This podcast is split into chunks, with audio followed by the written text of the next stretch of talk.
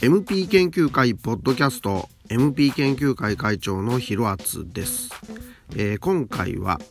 サインオブザタイムスにまつわるサンプリングについてお話しします。まずは、えー、変なおたけびが入っているこの曲を聴いてください。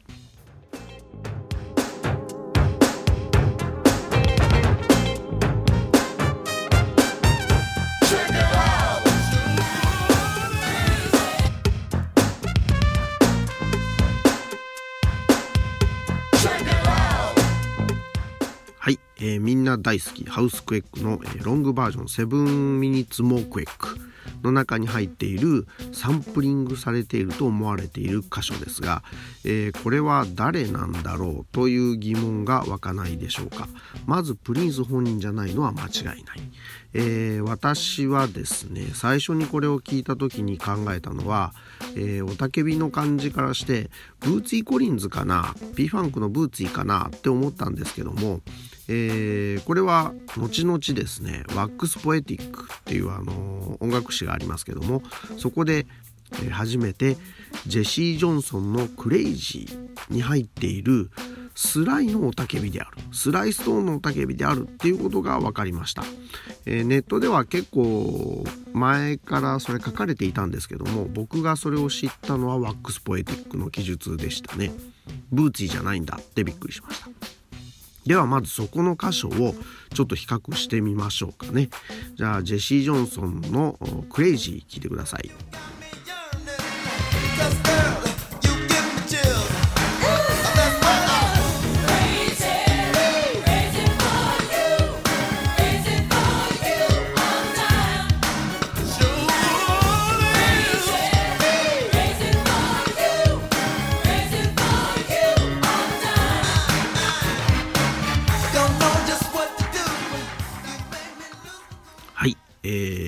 感じですが大体ここかなっていうところわかるかと思うんですがもう一度それを踏まえてハウスケックの方も聞いてみてください。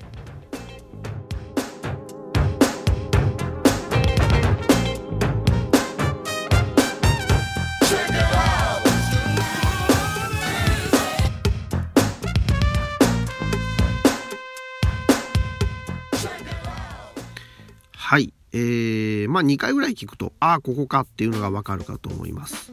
えー、ジェシー・ジョンソンのクレイジーなんですけども、サンプリングされているのは、スライが叫んでいるところ。でよくよく聞くと、そのコーラスのクレイジーっていうところもちょっとだけ残ってるように思います。あとですね、ちょっと一応言っておくと、このクレイジーっていうのがですね、発音はクレイジーでいいんですけども、えー、表記としては、綴りはクレイジーの、あの Y の前に A が1個入るという綴りにわざとしてありますね。えー、ちょっとこう、あのひねりを入れたっていう感じのとこですかね。はい。えー、で、まあ、このジェシーの曲にスライが入ってるんですが、まあ、スライといえば、ジェームス・ブラウン、スライ・ストーン、ジョージ・クリントンと並ぶですね、ファンク三大師みたいな人ですから、このジェシーの曲でスライと共演したっていうことについてですね、きっとプリンスは羨ましかったんじゃないかなって思うんですよね。だからまあジェシーの曲というよりもスライの久々に聴けたその雄たけびをサンプリングしたのか。それともジェシーのことを思ってサンプリングしたのか。何も考えてなかったのか。というところですけども。まあとにかくハウスクエイクに入っているサンプリング。これはジェシー・ジョンソンのクレイジーであるということがまずは分かってもらえると思います。ただこのジェシーのこの時期とプリンスとの関係というのを考えた時にどうしても避けて通れないあの性格の悪いプリンスの話をせざるを得ないと思います。えこの「クレイジーという曲は、えジェシーのアルバム「ショッカデリカ」に入っている曲でそこからのシングルカットなんですけども「ショッカデリカ」えー、プリンスファンの皆さんならこれ聞いたことがある名前だと思うんですがこれもちろん「えー、If I Was Your Girlfriend」の B 面に入っていた「ショッカデリカ」その曲と同じタイトルですね。えー、ジェシーのアルバムもショッカデリカプリンスの B 面曲もショッカデリカです、えー、なんでこうなったのかこれはですね、えー、ジェシー・ジョンソンが「ショッカデリカ」っていうソロアルバムを作ってるよっていう噂を聞いたプリンスが「ショッカデリカ」っていうアルバムなのかでその曲はどういう曲なんだいって言ったらいやアルバムのタイトルで「ショッカデリカ」っていう曲はないんだって伝え聞いたらしいんですね。でそれを聞いた性格の悪いプリンスはですね面白いタイトルじゃんそういうのはタイトル曲があった方がいいぜぐらいの感じで、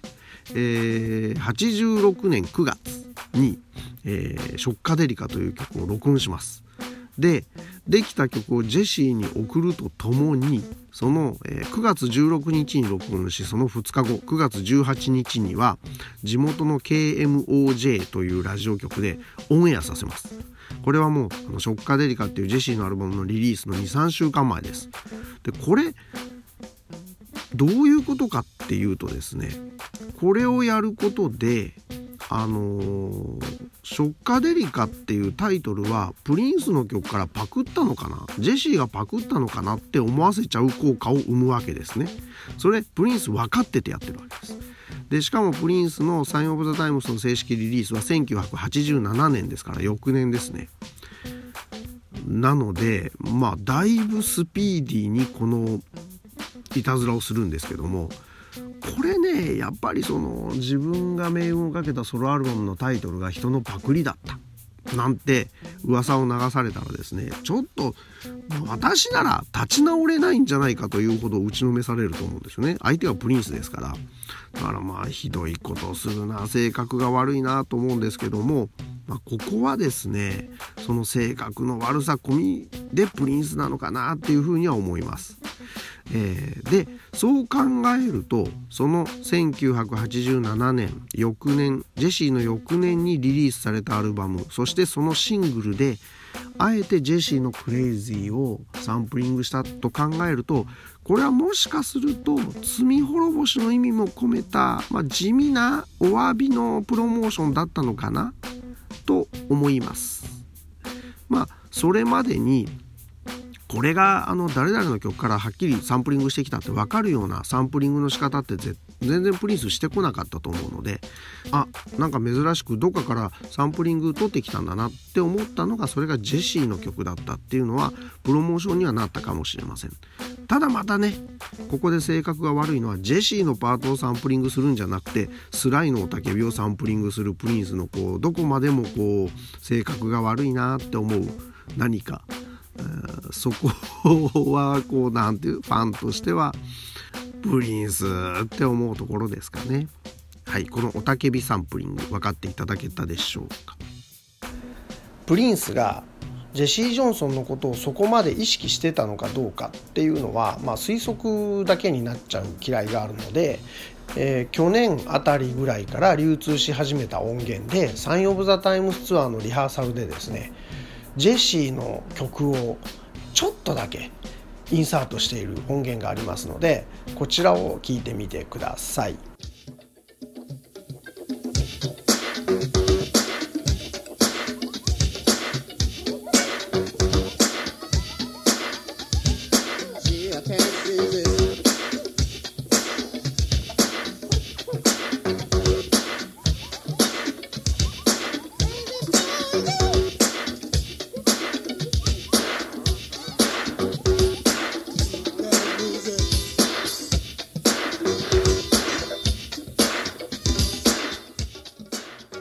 はい、えー、タイトルだけなんですけども「C I can resist」とか「crazy」とかその辺を叫んでますのでこれはやっぱりちゃんとプリンスがジェシーの曲を聴いていたんだなっていうことの詐称になろうかと思います。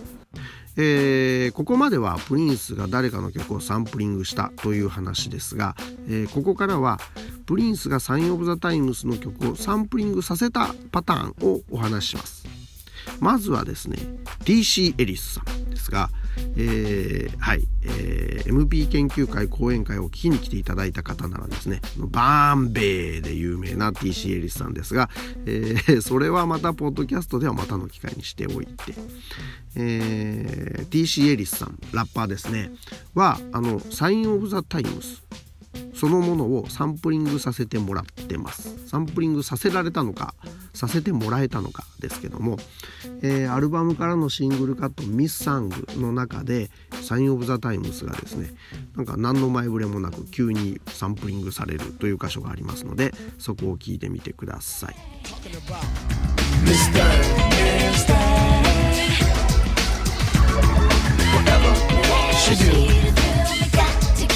Got to keep control. Should never take my soul. Miss How?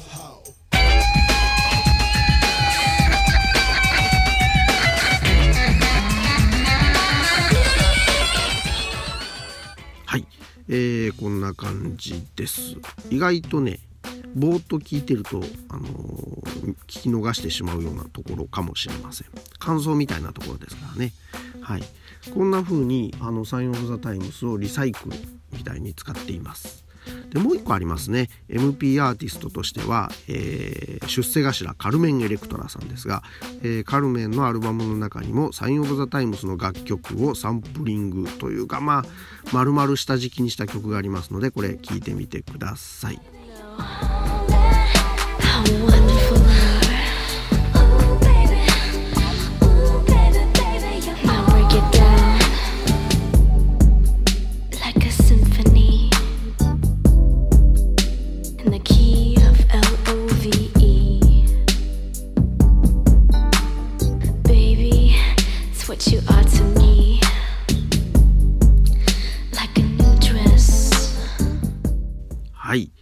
聞いたらすぐわかるアドアです。まあこれね、うん、アドアを台無しにしていると言わざるを得ない現状ですね。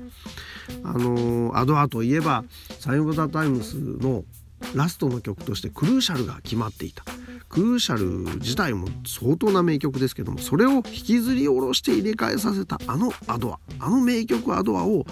こんなリサイクルでいいんですか？っていうふうに言いたいところですがまあまああのセクシーなお姉ちゃんに対してだったら何でもやってあげようっていうのがプリンスなのかもしれませんね。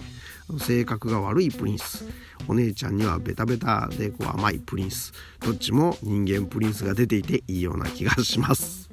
はい。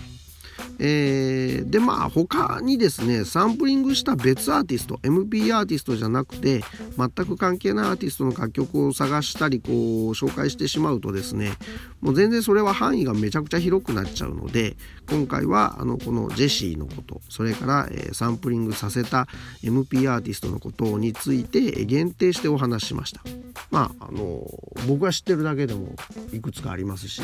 パッと思いつくとこだとレバートだったかなあのハウスクエイクの「 Shut up already, damn」なんかもういきなり使われてるとかそんなよくありますのでそういうのはまた他の人に研究を譲りたいと思いますが今回はサイン・オブ・ザ・タイムスに関するサンプリング、えー、ジェシーの「クレイジーですよ」それから TC エリスとカルメンには、えー、サイン・オブ・ザ・タイムスの楽曲をサンプリングさせたりもしてますよということをまとめて紹介して終わりたいと思います。ではまたお楽しみに。